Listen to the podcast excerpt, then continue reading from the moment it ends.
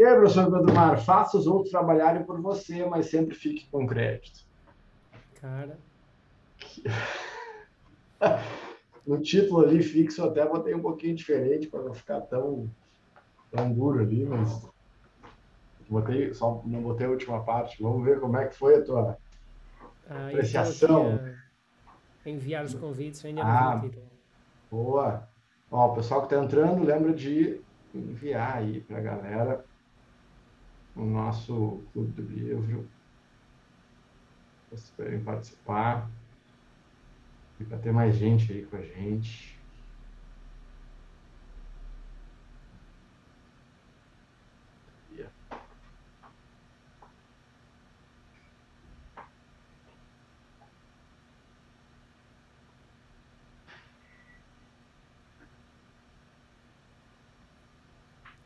Ok.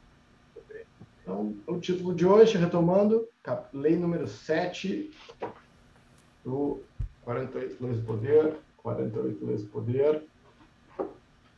Faça os outros trabalharem por você, mas sempre fique com crédito. Julgamento. Use a sabedoria, o conhecimento e o esforço físico dos outros em causa própria. Não só ajuda, não só essa ajuda lhe economizará um tempo e uma energia valiosos, mas como dará uma aura divina de eficiência e rapidez. No final, seus ajudantes serão esquecidos e você será lembrado. Não faça você mesmo o que os outros podem fazer por você. Ai, ai, ai. E aí? À luz do autoconhecimento, de como a gente pode entender, uh, compreender para aplicar, para entender o que está acontecendo, para não aplicar, para fugir. Como que como te bateu isso aí? É, é, a lei é assim um pouco dura, não é? A semelhança das outras, mas enfim, eu diria que hum, as leis têm um, um fundo de verdade elas são muito cruas, é? elas são muito, uh, muito viscerais.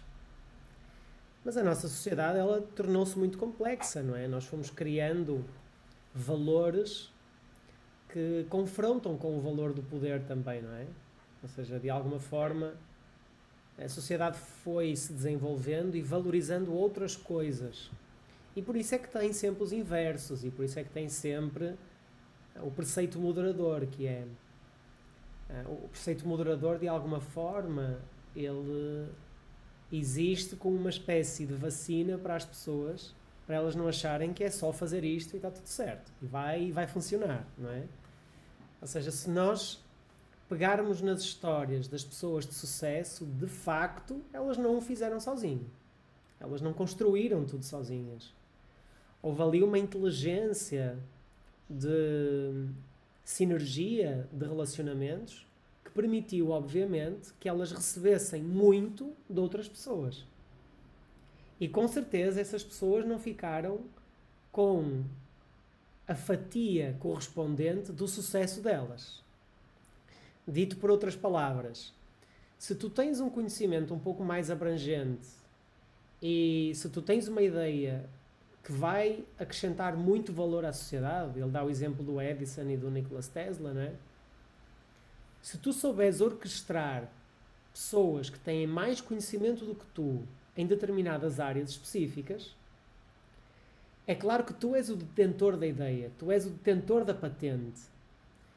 Tu vais conseguir acrescentar muito valor e vais ter muito sucesso por isso, e provavelmente as pessoas que contribuíram com ideias e com criatividade e com a genialidade delas não vão ficar com uma fatia do bolo que seria justa, entre aspas, se não houvesse um detentor da patente, não é?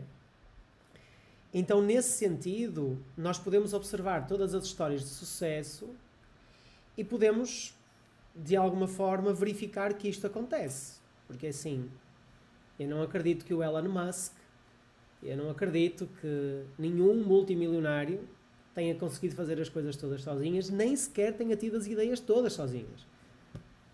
A questão é que essas pessoas foram capazes de criar estruturas que permitiram oferecer determinadas condições a outras pessoas que se predispuseram a ceder os seus cérebros, não é? Em função dessa, dessa pessoa que teve a ideia original, não é? Porque de facto um, não haveria outra forma de o fazer. E hoje nós olhamos para todos os carros elétricos da Tesla e olhamos para todos os projetos que a Tesla desenvolveu e achamos que aquilo saiu da cabeça do Elon Musk. Ele ficou com os créditos. Mas não foi ele que teve as ideias. Ah, ele tem crânios a trabalhar com ele, tem gênios a trabalhar com ele. De certeza que essas ideias vieram da cabeça dessas pessoas, não é? Mas de alguma forma ele conseguiu arranjar uma maneira de premiar essas pessoas ao ponto de elas abdicarem dos louros e abdicarem do sucesso que ele teve. Até porque essas mesmas pessoas não teriam capacidade de orquestrar uma mesma estrutura ao ponto de, de resolver uh, ou de ter os mesmos resultados, de ter o mesmo sucesso, não é? E eu a ler isto, assim, por um lado choca, porque, pá, eu não vou explorar os outros.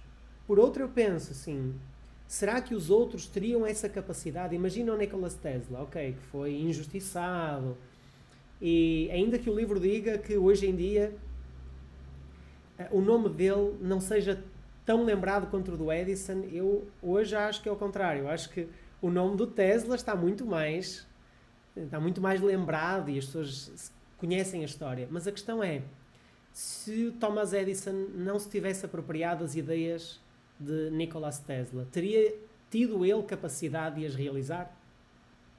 Porque uma coisa é, é nós termos ideias e termos criatividade e termos genialidades. Outra coisa é, para colocar as coisas em marcha, visto que não é possível fazermos as coisas sozinhos, porque é isso que o capítulo prova, assim, se queres fazer sozinho, esquece, a vida é demasiado curta, não é? Nós temos que ter uma capacidade de gerir pessoas e gerir relacionamentos e gerir expectativas e gerir conflitos que advêm desses relacionamentos que quem é empresário lida com equipas, e nós sabemos, já trabalhamos com equipas há 20 anos, nós sabemos o quão difícil é. Tipo, então, por um lado, ela parece uma lei assim muito dura, muito injusta, mas por outro lado, talvez nós estejamos num mundo que valoriza demasiado as ideias e valoriza pouco a capacidade que determinadas pessoas têm em criar sinergias entre as outras pessoas que têm ideias, não é? Valorizar não, porque essas pessoas acabam por ter mais dinheiro, mas em termos morais, é isso que eu quero dizer, não é? Nós damos muito mais, é muito mais fácil atribuir justiça numa noção de moralidade a quem teve a ideia do que a quem teve o trabalho de pegar naquilo e fazer com que aquilo funcionasse, não é? Então, de alguma forma, valorizamos mais as capacidades mentais, tem aquela frase do Tesla de de não aceitar aquela condecoração, não é? Porque tinham escravizado o cérebro dele e agora estavam a valorizar, enfim, através de uma medalha. Mas nós talvez valorizemos demasiado capacidades cerebrais e pouco as capacidades humanas, não é? De mais mais humanas no sentido de emocionais, de gerir relacionamentos, fazer com que as coisas funcionem e tem aí muito valor. É, e ao fim e ao cabo, o que faz diferença é aquilo que a gente faz no frigir dos ovos, como a gente diz, né? Porque uma ideia espetacular não executada é, é, é, é como se ela não existisse. É como é, estava vendo uma entrevista esses dias, ela tá falando, eu lembro do mestre Yoda, né? Do or do not, try never, porque a tentativa, se a gente for olhar cruamente, ela não existe, né?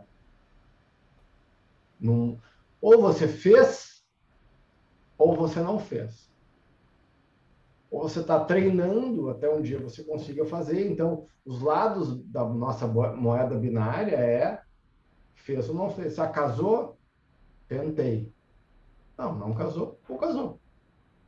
Morreu? Tentei. Viveu? Tentei. Tentei viver. Não, você está sobrevivi. Então, como assim tentou? Ah, não, eu fiz. Você vai tentando, no sentido de vai treinando, vai se esforçando, uma hora você faz. Então, a tentativa, a, gente valoriza a tentativa, acho que, é, não sei se a gente deveria valorizar tanto a tentativa, mas o engajamento, o esforço, o treinamento. Né? Porque, ao fim e ao cabo, o que vai fazer a diferença, ah, putz, imagina você, alguém estava se afogando, você tentou salvar. Salvou? Não. Para a pessoa que se foi, não fez diferença a sua tentativa. Ela pode fazer diferença no seu emocional. Putz, eu tentei, mas não consegui. Mas no frigir dos ovos, aquilo que você conquistou é o que vale. Tá, mas o que vale é quem uh, teve a ideia original, claro que a ideia original é fantástica. Mas muitas vezes coisas não extraordinárias não acontecem pela vaidade. Então, eu, eu, estudei muito o caso, da, por exemplo, da Procter Gamble, tá? que é uma das empresas, se a gente fala em inovação, a gente não pensa na, na Procter Gamble, né, que faz fraldas. É, a gente pensa Apple, Tesla, mas a própria Gamble é uma das empresas mais inovadoras do mundo. Ah, eu não vou entrar muito aí nessa questão do. Uh, não vou entrar na questão do que, que é inovação, mas eles têm um sistema de inovação aberta que permite que pessoas do mundo inteiro tragam ideias para eles desenvolver. E é um exemplo que a gente chama de Open Innovation. Tá? Então, o que isso tem a ver com o que a gente está falando? Eu não lembro o nome do cara que implantou isso, mas eles saíram. Imagina, imagina quantos cientistas uma empresa como a Procter Gamble tem para desenvolver fralda, iogurte, cola, detergente. Né? Centenas, milhares de, de, de cientistas. Imagina quanto custa para uma empresa tu ter centenas ou milhares de cientistas. E aí tu, em vez de tu ter a tua, o teu, o teu grupo de cientistas exclusivo, tu abre. Então, eles montaram tipo um Facebook, assim, uma rede social de cientistas que qualquer um podia se propor trazer ideias ou resolver problemas, que, questões que eles tinham. E esse projeto quase não saiu. Por quê? Porque os cientistas da época não conseguiam lidar com não mais ter o crédito. Então, ah, não, mas a gente vai resolver o problema. Não, mas não fui eu que resolvi. Tô, vendo o outro lado da moeda. Tá, mas a ideia não é minha, eu não vou ter o crédito, mas nós vamos resolver, vamos ajudar a resolver a fome em Bangladesh com iogurte de alto valor nutritivo que vai custar 25 centavos de dólar. Tá, mas não fui eu que criei. Tá, mas tem gente que vai, que vai parar de morrer de fome. Então, também tem um apego ao crédito que se tu for empreendedor, muitas vezes tu pode olhar pelo outro lado. Tá, mas claro, não, não vou entrar na questão da injustiça. Ah, as pessoas que, que entram no, no Procter Gamble, eles são bem remunerados pelas suas ideias e tal. Só que daí eles trazem ideia e a, e a Procter, a P&G desenvolve. Então se forma uma parceria. O nome aparece na Procter Gamble mas o cara é bem remunerado, a ideia dele, que era uma ideia que não ia para frente, agora ela vai ajudar pessoas do mundo inteiro. Então, muitas vezes, se a gente se, se desapega, não de forma injusta, mas se desapega um pouco, ai, minha ideia, eu tenho que receber o crédito, mas eu foco no resultado que eu quero, coisas fantásticas acontecem. Ah, acho que foi o Nuno que falou, né, do Henry Ford, ele disse, ah, eu não sou um cara brilhante, mas eu tenho a habilidade de atrair pessoas mais inteligentes do que eu. E aí, então, essa capacidade de conectar pessoas melhores do que a gente, mas que talvez elas não tenham habilidade de se conectar, é algo fantástico. Claro que ele traz aqui numa lente de aumento coisas injustas, que é para a gente dar uma. que é de propósito, que é para a gente ficar desconfortável. Tá? Mas entre pessoas razoáveis, a gente pode compartilhar o crédito. Ah, a gente pode, né, se tu tem uma equipe de 10 pessoas e tem eu preciso de pessoas com talentos complementares. Ah, eu, por exemplo, sou um imbecil do Excel. Não. Então, ah, não, mas eu tenho que fazer essa planilha. Não, por que eu vou fazer essa porcaria dessa planilha? Eu vou ter uma pessoa muito melhor do que eu que vai fazer. Então, ela vai levar o crédito por, por, por aquilo que ela é muito boa. E eu vou poder me focar naquilo que eu preciso me focar. Então, se eu, se eu conseguir olhar para isso, eu dou crédito a quem, a quem deve o crédito. Pô, essa pessoa aqui é boa de TI, de design. Imagina eu agora começar a fazer design gráfico. não, não tem nenhum sentido, ah, não, fazer plantas de arquitetura, se eu não sei fazer isso, eu preciso ter pessoas, tá? no projeto que a gente está andando aqui, que saibam disso, então eu vou contratar pessoas. Ah, mas eu sou o desenvolvedor desse projeto. Bom, então eu vou levar o crédito pelo desenvolvimento do projeto. Mas aí tem engenheiros, advogados, né, uh, arquitetos. Não é à toa que nos. Bom, tu imagina os filmes de Hollywood, os filmes em geral. Tem os nomes que mais aparecem. Mas lá no final aparece todos os nomes. Todos, todo mundo aparece nos créditos finais. Uns aparecem mais, outros aparecem menos. Quem se arrisca mais, eu acredito que deve receber mais crédito. Então, nós vamos entrar num projeto junto, eu e o Pedro. Tá, mas eu vou, vou eu, nós vamos entrar os dois com o intelecto, mas eu vou botar 100 mil euros. Não é justo que a gente divida meio a meio, né? Não. Intelectualmente, a gente divide ao meio. A gente estabelece o quanto que vale esse, esse investimento. Bom, então eu estou arriscando mais a minha pele, então eu tenho que receber mais crédito, porque se, se der prejuízo, sou eu que pago. Então tem algumas coisas, e nem se, claro, a gente está falando de dinheiro, mas tem vezes que quanto que a gente está arriscando, quanto que a gente está colocando no jogo. Eu lembro de uma passagem lá do, do Game of Thrones, que o Jon Snow, antes da, daquela guerra maior lá, ele disse, mas uh, ninguém, uh, ninguém vai entrar numa guerra a qual você não se arriscaria pelos seus soldados.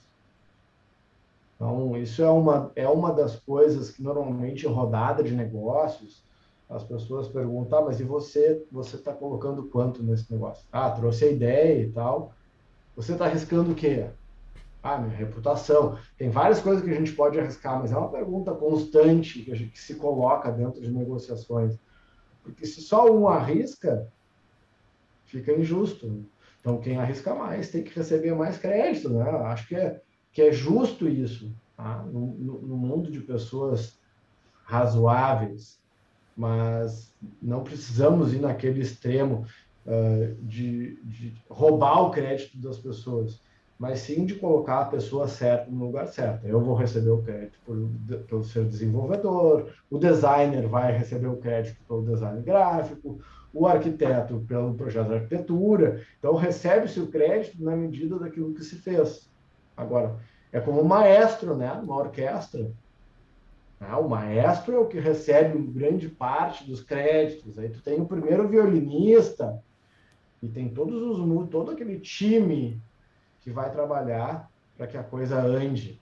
Então, eu acho que, que a orquestra ela, ela mostra um pouco isso, de quanto habilidoso tu tem que ter para levar o crédito de, de maestro, né? Então, de uma maneira positiva, tu põe lá uns 100 músicos trabalhando para ti e recebe o crédito. Pô, mas isso é injusto? Como assim? Se não fosse o maestro, não ia estar tá todo mundo tocando junto? Né? Então, eu, eu, essa foi a minha reflexão. Ah, só mais uma coisa para te passar a palavra. Tu falou que uh, teve uma menina que falou, ah, princípio básico do capitalismo. Nós, nós podemos sair um pouquinho dessa questão do capitalismo e, e pensar na ciência. Princípio básico da ciência, o Pedrinho vai se tornar pesquisador, está se tornando pesquisador nessa caminhada aí na faculdade, e é, uma das coisas é, legais assim de fazer pesquisa científica, que o orientador vai te dizer, é, é o seguinte, é, pesquisa quem já falou sobre o assunto. Primeira coisa, porque senão tu vai, vai reinventar a roda, né? Então tu vai estudar, sei lá, sobre inteligência emocional. Aí tu põe lá no Google Scholar e vê quem escreveu sobre inteligência emocional. Vai ter milhares de assuntos. Não, mas eu quero falar, eu quero falar do meu jeito de inteligência emocional. Tá, mas aí tu, tu vai reinventar a roda. Então, os orientadores, os professores eram bem dos, não, primeiro vê quem é que está falando, entende quem é que está falando disso e parte de onde eles, eles saíram, e aí tu constrói em cima, tu te debruça pelo ombro dos gigantes. Então, a gente vai ter que reinventar a roda. Então, a ciência faz muito nisso. Assim, na real, nossa sociedade ela vem construindo né, em cima daquilo que foi feito. Eu achei fantástico Ah, claro que a gente tem que aprender por experiência própria, mas se a gente puder aprender com a experiência dos outros, né? se eu puder aprender com a dor dos outros, para mim, para não, para eu não cometer os mesmos erros que já cometeram, melhor. Por isso que a gente estuda história, né? A gente olha para trás para buscar ser mais criativos nos nossos erros. Sem dúvida. Dá muito trabalho aprender pela experiência própria. Dá muito. E, e, tem sempre um custo, não é? Tem sempre um é. risco muito grande. É que nós podemos. Sangue, suor e lágrimas. E podemos não sobreviver. Exatamente. Porque tem. Uh, não só no sentido simbólico, no sentido figurado, mas. Um, aqui em Portugal existe uma. Um ditado que diz assim: elas não matam, mas moem. Não é? Tipo, tu vais passando porque normalmente as pessoas aprendem quando, quando batem contra uma parede, não é? E elas não morrem de uma vez, mas vai causando moça, não é? E demora, e, e lá está, o conhecimento demora muito tempo, de facto, não é uma estratégia muito inteligente querer chegar sozinho. E tem isso, essa questão da, da vaidade e, querermos propriedade sobre as ideias. Nada contra a propriedade das ideias, porque de facto os créditos têm que ser entregues uh, a quem os merece. Mas eu penso que. Tu lembra, tu lembra da história lá do antifrágil, né? Que a máquina a vapor tem mais de dois mil anos, imagina isso. Imagina. Só que não havia contexto sociocultural para se aplicar aquilo foi, seu, foi a marca, a, a, os princípios da máquina a vapor foram utilizados na Revolução Industrial. Então, muitas vezes, olha, foi quase dois mil anos para que aquele conhecimento fosse aplicado. Quem foi o cara que criou isso? Ninguém, ninguém sabe. Sim. Foram os gregos, né? Lá para trás, mas. Então, tem vezes que a gente precisa de muito mais gente e muito mais tempo, né? Mas a gente é muito rápido em largar as coisas, né? E, e não insistir nesse aprendizado, e não criar vocabulário suficiente. E a gente realmente é muito preocupado com o crédito. Tá? Eu, eu, eu, eu olho por esse lado um pouco, assim, a gente também é muito preocupado com o crédito. Não sei o quão importante é o crédito eu também depende um pouco das culturas, não é? Existem culturas muito mais corporativistas do que outras, não é? Há sociedades em que, de alguma forma, o individualismo tem um valor muito maior e há sociedades em que não, sei lá, estou-me a lembrar das, sociedade, das sociedades orientais, tradicionalmente elas têm valores de individualismo mais baixo. Ah. Elas são mais corporativas ou mais coletivistas, digamos assim. É? Ah. Estão mais dispostas a abdicar da, da sua própria liberdade em prol do bem comum, digamos assim. E indo para um oposto ruim, né? As ditaduras são assim, né? Aí, é, daí, daí é, tipo assim, tu não importa, tu é só um número, o que importa é o partido. E aí tu faz tudo pelo partido. Né? Então, várias dessas, dessas culturas daí coletivistas que passam do ponto, elas, elas te, geram a equalização da pobreza e, e líderes muito ricos. Claro, uma elite super rica. É, então isso é, é, tudo pelo partido, tudo pela religião, e aí tu deixa de ser. Né? Então, qual é o. Para mim, o equilíbrio perfeito, se dá para dizer isso, e por isso é tão difícil, é o equilíbrio de Nash. Quando eu faço o que é melhor para mim, digamos, com, ma, com o maior dos egoísmos e o maior dos coletivismos junto. Na nossa cultura, eu chamaria isso de estado de sattva. Mas eu não vou falar sobre isso hoje, senão vamos pirar demais a galera. Sim, e o ponto médio é sempre muito subjetivo, não é? Mas eu falava da questão da vaidade, não é? Porque eu, de alguma forma nós somos antenas, nós achamos que temos propriedade sobre os nossos pensamentos e sobre as ideias que nos surgem ao longo da vida, não é? Mas as ideias não são nossas de alguma forma, quando nós nos lembramos de alguma coisa, a probabilidade de que outra pessoa, dentro das 7 mil milhões de pessoas, se tenha lembrado do mesmo, é relativamente alta. É ah. muita gente e são muitas mentes que, que dão origem a pensamentos baseados nos contextos e, no, e, nos estados fisiológicos. Portanto, é normal que mais do que uma pessoa pense na mesma coisa ao mesmo tempo. Nem todas as pessoas têm uh, uh, capacidade para levar essa ideia adiante. Mas isto para dizer que, em certa forma, nós também valorizamos muito a questão do pensamento. Nós achamos que somos o nosso pensamento. Da mesma forma que temos a ilusão de que somos o nosso corpo, não é? Sabe-se lá o que é que nós somos. Se somos um resultado, se a consciência é um resultado dos processos fisiológicos ou não. Independentemente disso, nós temos uma necessidade de nos identificarmos com alguma coisa. Mas quem, quem, é, quem é aquela pessoa? Quem é o Pedro? Quem é o Fabiano? E, nós, e nesta necessidade de nos identificarmos, de deixar um cunho nosso na história da humanidade, nós queremos alguma coisa.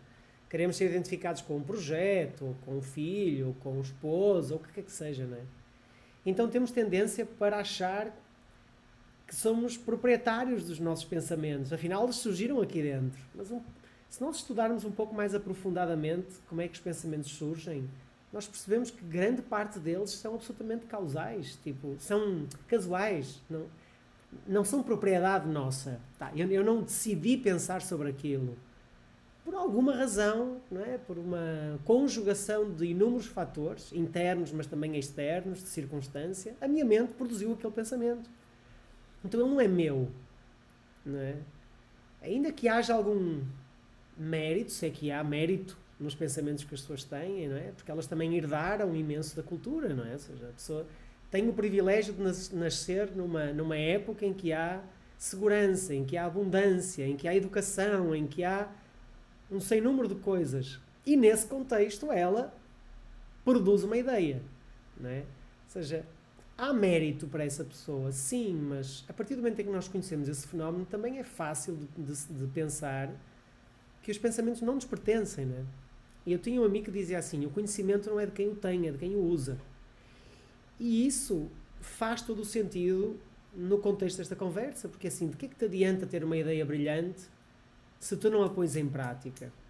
Agora, se tu a queres pôr em prática e porque o sistema é corrupto, te roubam a ideia e te excluem e não sei o quê. Tá, isso vai acontecer. Em casos extremos isso acontece. Mas não é o que acontece na normalidade do nosso dia, no nosso cotidiano. Não é isso que acontece. O que acontece é que as pessoas têm ideias e não as põem em prática e depois culpam os outros de as terem roubado e provavelmente. Exatamente. Ah, simplesmente a pessoa não iria conseguir fazer nada dali, não é? E se você teve uma ideia genial, não contou para ninguém. Você teve uma ideia genial, não contou para ninguém. Aguardando as sete chaves e demorar muito para executar, daqui a pouquinho alguém vai ter essa ideia e vai fazer. Não precisa se preocupar. Que a, a pessoa, se você ficar comendo tatu, né, ficar comendo mosca, é, daqui a pouquinho alguém vai ter a ideia. Porque assim é. A, isso vai se formando. Para mim, a história das pirâmides, né? Várias pirâmides feitas em vários locais do mundo, essas pessoas não se conectaram. Naquele momento histórico, né, ou daquele momento civilizatório, era a forma que as pessoas tinham de construir. Claro. De onde vêm é. as ideias? As Exatamente. ideias têm inspiração do contexto, não é?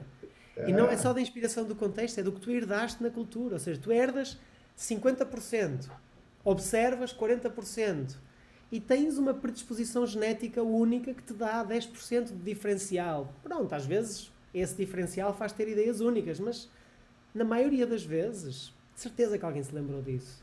E se não foi agora, ia ser daqui a 5 anos ou 10 anos, ou sem querer tirar o mérito a quem tem, a quem tem ideias, mas de facto, colocando as coisas nesta, nesta perspectiva e reduzindo um pouco o fator egoico de querermos tudo só para nós, mais importante é ter sido eu a ter a ideia do que matar a fome no mundo, como tu estavas a dizer da Procter Gamble, não é? Os cientistas que não queriam abrir espaço às ideias vindas do, do externo, porque é essa necessidade de nós uh, nos diferenciarmos dos outros por alguma coisa extraordinária que fizemos. Só que talvez o ensinamento seja esse: sozinhos nós não somos extraordinários, até porque nós precisamos dos outros para nos considerarem extraordinários. Então, tipo, não é o caminho, não é?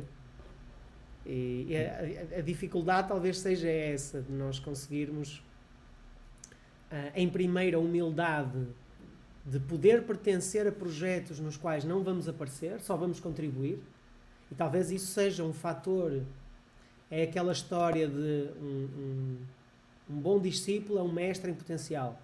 Nós temos que aprender a ser discípulos para poder ser mestre em algum momento. Então nós ah. temos que aprender a participar em projetos sem o interesse de ter o louro disso, só pela sensação de satisfação de estar a contribuir, para depois também termos alguma validade moral, digamos assim, para assumir, para encabeçar um projeto desses, não é? É a mesma história, tu fartas de falar sobre isso, na questão da liderança com propósito, tu tens que aprender a ser liderado, tens que saber ser liderado para poder liderar, porque o propósito está acima do ego, o propósito está acima do interesse daquela pessoa. E naquele momento ela veste um papel, ela veste uma função, que é de levar aquele projeto para a frente. Não é por ela, é pelo projeto e pelo que ele acrescenta de valor às outras pessoas, não é? E com as ideias talvez seja isso, assim. Nada mais interessante. É a mesma história de que tu tens, um, tens uma namorada e por alguma razão o, o relacionamento termina e só porque não é contigo tu não és capaz de desejar que ela seja muito feliz. Pô, tipo, não é contigo, mas a pessoa vai ser feliz. Ou eu não consegui realizar esta ideia, não consigo, não tenho potencial. Fabiano, entrego-te a ideia, realiza por mim, porque eu vou ficar feliz pela ideia, não é? A ideia é tão boa que eu não quero que ela não, não aconteça, eu quero entregá-la, não é? é? Essa é uma das grandes é, inabilidades do ser humano, é ser feliz pelo outro. Ah, não é muito bom nisso, né? Normalmente a gente fica com inveja e não feliz. Ah, esses sentimentos sentimentos bons, eles antropologicamente eles são necess muito necessários mas eles são menos necessários do que os ruins, infelizmente. Os ruins estão ligados à sobrevivência né? e à sobrevida, e os bons são ligados à vida. É, então, é, lidar com isso, né? entender-se limitado, invejoso, ciumento, é um passo fundamental para a gente conseguir né? ter esse processo de uma vida extraordinária, de, de, maestria. A maestria é o caminho da história. Né? É. Tornar-se mestre de si mesmo é o, é, o, é, é fundamental, né? Então, e, eu gostei, lá... Né. Fala, fala. Não, está a dizer que eu gostei da outra aplicação da lei, não é?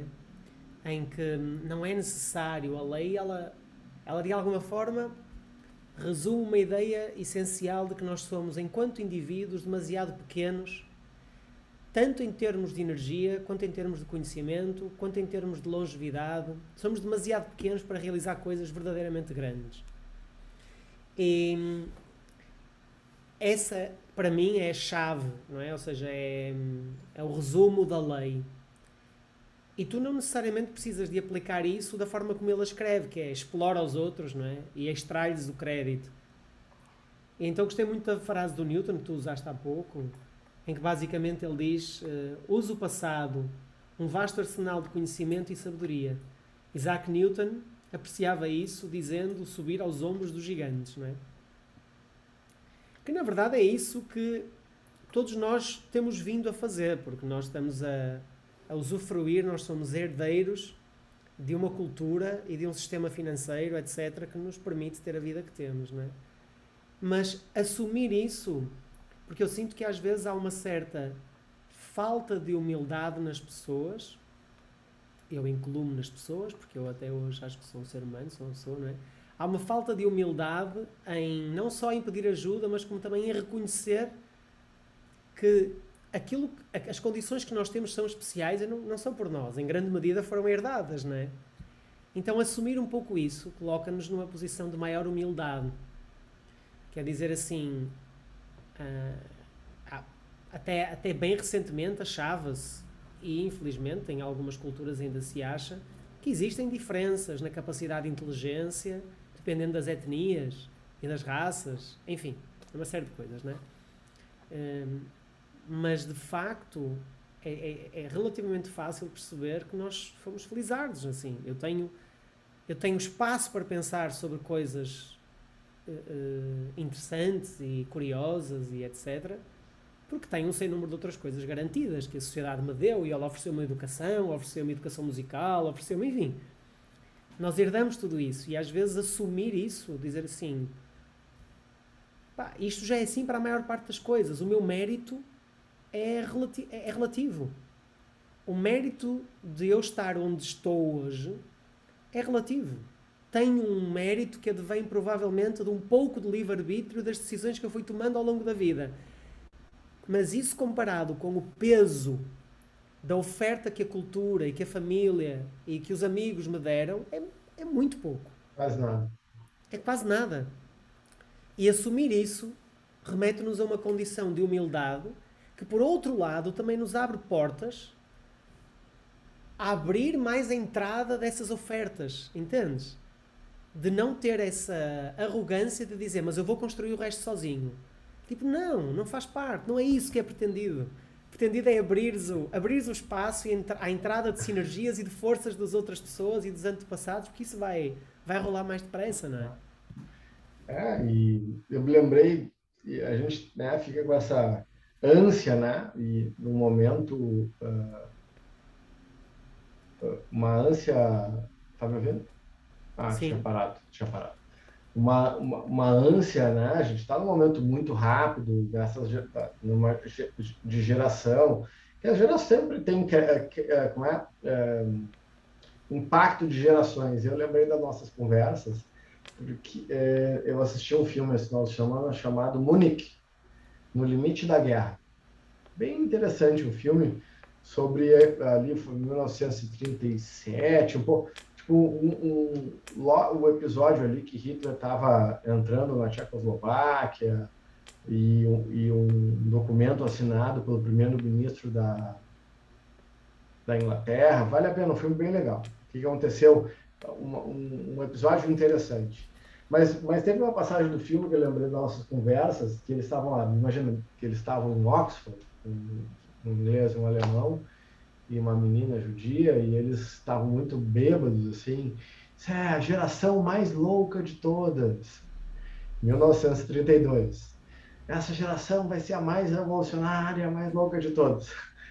E, e, e toda geração tem essa percepção né, de que é a mais disruptiva de todas, e talvez por vários, por, até que alguns ciclos voltem, talvez seja a geração mais disruptiva de todas.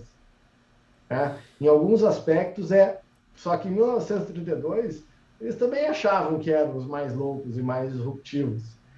E assim a gente, a gente quem tiver uh, sabedoria, não vou nem falar de inteligência, né? Vamos falar de sabedoria, frônesis, né? Aristotélica, que é a, a, a sabedoria prática. Quem conseguir, quem consegue, como é o Musk, pô, fez uma super homenagem ao Tesla, tá? que é, o nome dele está lá. Resgatar esse arquétipo dessa tradição, né? quase que honrar esse herói caído. Olha onde é que o cara está indo, vai levar o ser humano para Marte. Então, então, se tu um grau de ruptura é necessário. Agora, se tu consegue, com inteligência, em vez de destruir tudo que foi, que foi, que foi construído, aproveitar o que teve de bom construir sobre, né, essas pessoas vão. São pessoas que conseguem fazer feitos extraordinários. Eu vi um, uma entrevista esses dias, eu não me lembro o nome do cara falando. Ele disse: quem está num grau de influência, nem vou falar tanto de dinheiro, mas de influência global, pega lá, vou pegar alguns, imagina os maiores bilionários, né? tanto artistas, empresários. Eu acho que quando eles sentam à mesa, essas pessoas absolutamente influentes, elas estão muito preocupadas com raça, credo, cor, gênero. Imagina, os caras estão levando gente para Marte, eles vão sentar ali para falar. É, é, é, nós nos preocupamos, e não estou dizendo que isso não é importante, não estou dizendo que isso não é importante, mas julgar e recriminar e categorizar em função de coisas uh, como a cor da pele, eu, não entendo, eu nem não entendo nem como é que a gente chegou nisso aí. não deveria ser uma questão, né? A gente devia estar olhando para coisas maiores, a nossa sobrevivência na Terra, daqui a pouco implode, né? a fome, as doenças, a saúde, e muitas vezes a gente está se preocupando com coisas que, se a gente for olhar de perto, dar um passinho atrás, nós vemos que nós somos muito mais iguais do que diferentes. Nós somos tão, tão diferentes uns dos outros quanto um é. Então, então a nossa minoria, as minorias chegam ao um. Ou seja, tu é uma minoria, eu também, porque eu sou único.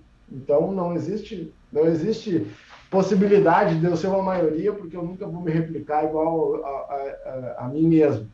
Então, apesar disso, a nossa, a nossa diferença é, sei lá, se do chimpanzé para nós é 3%, de um ser humano para o outro é quase irrelevante a diferença nesse sentido. Ao mesmo tempo, somos absolutamente únicos. Então, o ser humano é um bicho muito louco, né? muito espetacular para o bem e para o mal. Então, se nós soubermos, deixa eu dar uma. Nós estamos aqui no fim, a, a última parte, que, que eu acho que é a minha provocação para todos nós, é que nós olhemos com mais amor uh, para aquilo que foi feito antes de nós. Para que a gente possa construir em cima daquilo que já, já fizeram. Isso, é, isso para mim, é inteligência. Não precisamos destruir o que foi feito antes da gente por vaidade, por qualquer motivo, não precisa. Precisamos construir em cima daquilo que nos foi deixado. Ah, então, ó, escritores que se aprofundam na natureza humana, antigos mestres da estratégia, historiadores da estupidez e da loucura humana, reis e rainhas aprenderam de maneira mais difícil a lidar com o peso do poder. O conhecimento deles está acumulado, acumulando poeira, esperando que você suba nos seus ombros. É, é quase o último parágrafo antes do inverso. Uhum. Então, imagina, diz aqui, o conhecimento ancestral que está lá perdido, imagina a máquina a vapor, dois mil anos levou quase para ser usado, então esses conhecimentos ancestrais poderosos estão pegando poeira, esperando para que a gente vá lá, bata a poeira e use esse conhecimento, porque para esses que para os que realmente foram os desbravadores, imagina os portugueses, os vikings, os chineses atravessando o mar em busca da América.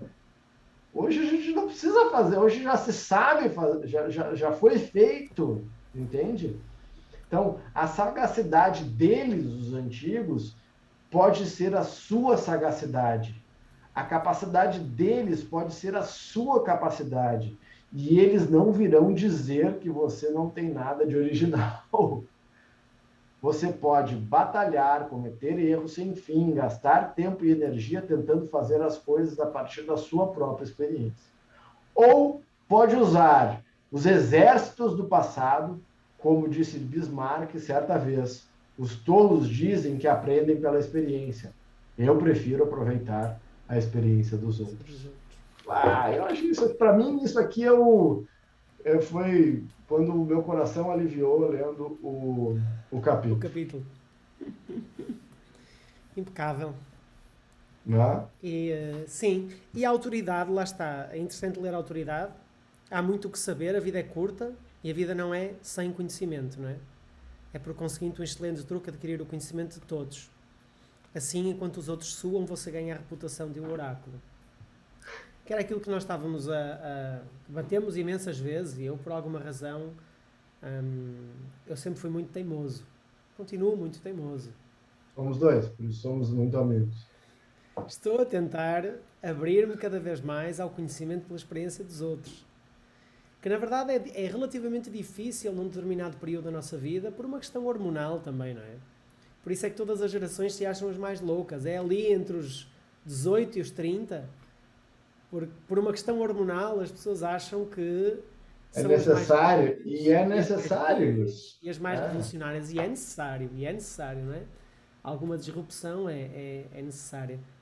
Mas de facto, se nós conseguirmos sobreviver às nossas investidas, às nossas tentativas de aprendizagem pelos erros próprios, porque há pessoas que se machucam tanto, ou magoam tanto, ou perdem tanto que depois acabam por perder força, por se traumatizar, por enfim, uma série de coisas. Se nós conseguíssemos passar um, injury free por essas experiências, não é? possível que com a chegada da maturidade nós tenhamos uma segunda oportunidade, não é? Se, se, se, preservarmos alguma energia e algum discernimento no meio desse processo, com a maturidade nós conseguimos acelerar esse processo evolutivo no sentido de criar mais valor, criar relacionamentos hum, hum, mais sinérgicos, etc. Porque eu lembro-me de, de sei lá, 15 anos, talvez um pouco menos, ou um pouco mais, de ouvir conselhos dos mais velhos e achar que eram demasiado. É, é aquela visão que nós temos, porque ainda que eu sempre tivesse prazer em falar com pessoas muito mais velhas, tipo pessoas com 70, 80, 90 anos, mas há sempre a sensação de que elas não sabem tanto quanto nós.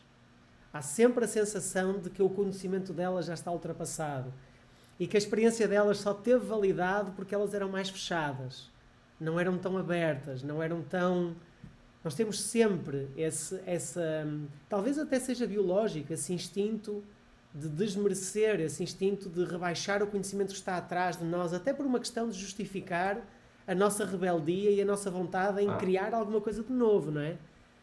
Mas, mas eu lembro-me muito disso, de, de, desvalorizar um pouco do conhecimento que me entregavam de graça e que, e que eu, analisado à, à, à, luz de hoje, me tinha poupado tanto de sabor, não é? E tinha...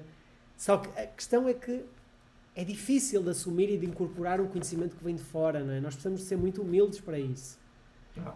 E acho que nos, e acho que lá está, é um, é um processo de humildade, é, é exatamente aquilo, é um processo de baixar a guarda, no sentido de baixar os níveis de arrogância, não quereres ser o proprietário de tudo, o proprietário da experiência, o proprietário do conhecimento ou da patente, né? e abrir um pouco a humildade, dizer assim, não, não sou eu, não, não, não é eu, é, é, é, o que isto vai gerar, não é? Enfim. E são é tantas, áreas, e são tantas áreas de conhecimento que nós vamos ser ignorantes em muito mais áreas do que menos. Então, isso é, então, ó, na área que nós somos especialistas, tem muito pouca gente que sabe o que a gente sabe. Né? Mas em engenharia, eu sou um imbecil completo, por exemplo. Mas olha, sabes que eu acho que há uma vantagem nessa, nessa ignorância. E hum, o pai da Joaninha, já falecido em 2009, ele dizia uma coisa muito interessante que era assim: eu, por não saber desse assunto, eu tenho a lata de fazer qualquer pergunta. Porque a minha reputação não está em causa, nada me vai ser cobrado. Se eu fizer uma pergunta absolutamente estúpida num determinado assunto, eu posso. Ah. Então, se eu tivesse créditos, eu talvez não pudesse, porque ia, não, é, não ia ficar bem. Isso é, isso é fantástico, né? Tu não, não sabe. Então, essa troca de crédito, ela vai ser. Tu não vai saber de tudo o tempo inteiro. E, e aí, e aí, sobre as coisas que tu sabe, tu pode ter o crédito. As coisas que tu não sabe. Agora, eu, o que se vê as pessoas querendo ter crédito, muito crédito, com coisas que sabem muito pouco. Isso é. Isso é, isso é Esse um, é o inverso. É o inverso. Esse é o inverso da lei. Da lei. É. Quer saber... Quando o teu poder não está totalmente estabelecido, ah. puxar para ti os créditos é, é um tiro no pé. Porque isso uma hora, uma hora o mercado e a sociedade regula. O charlatão uma hora cai.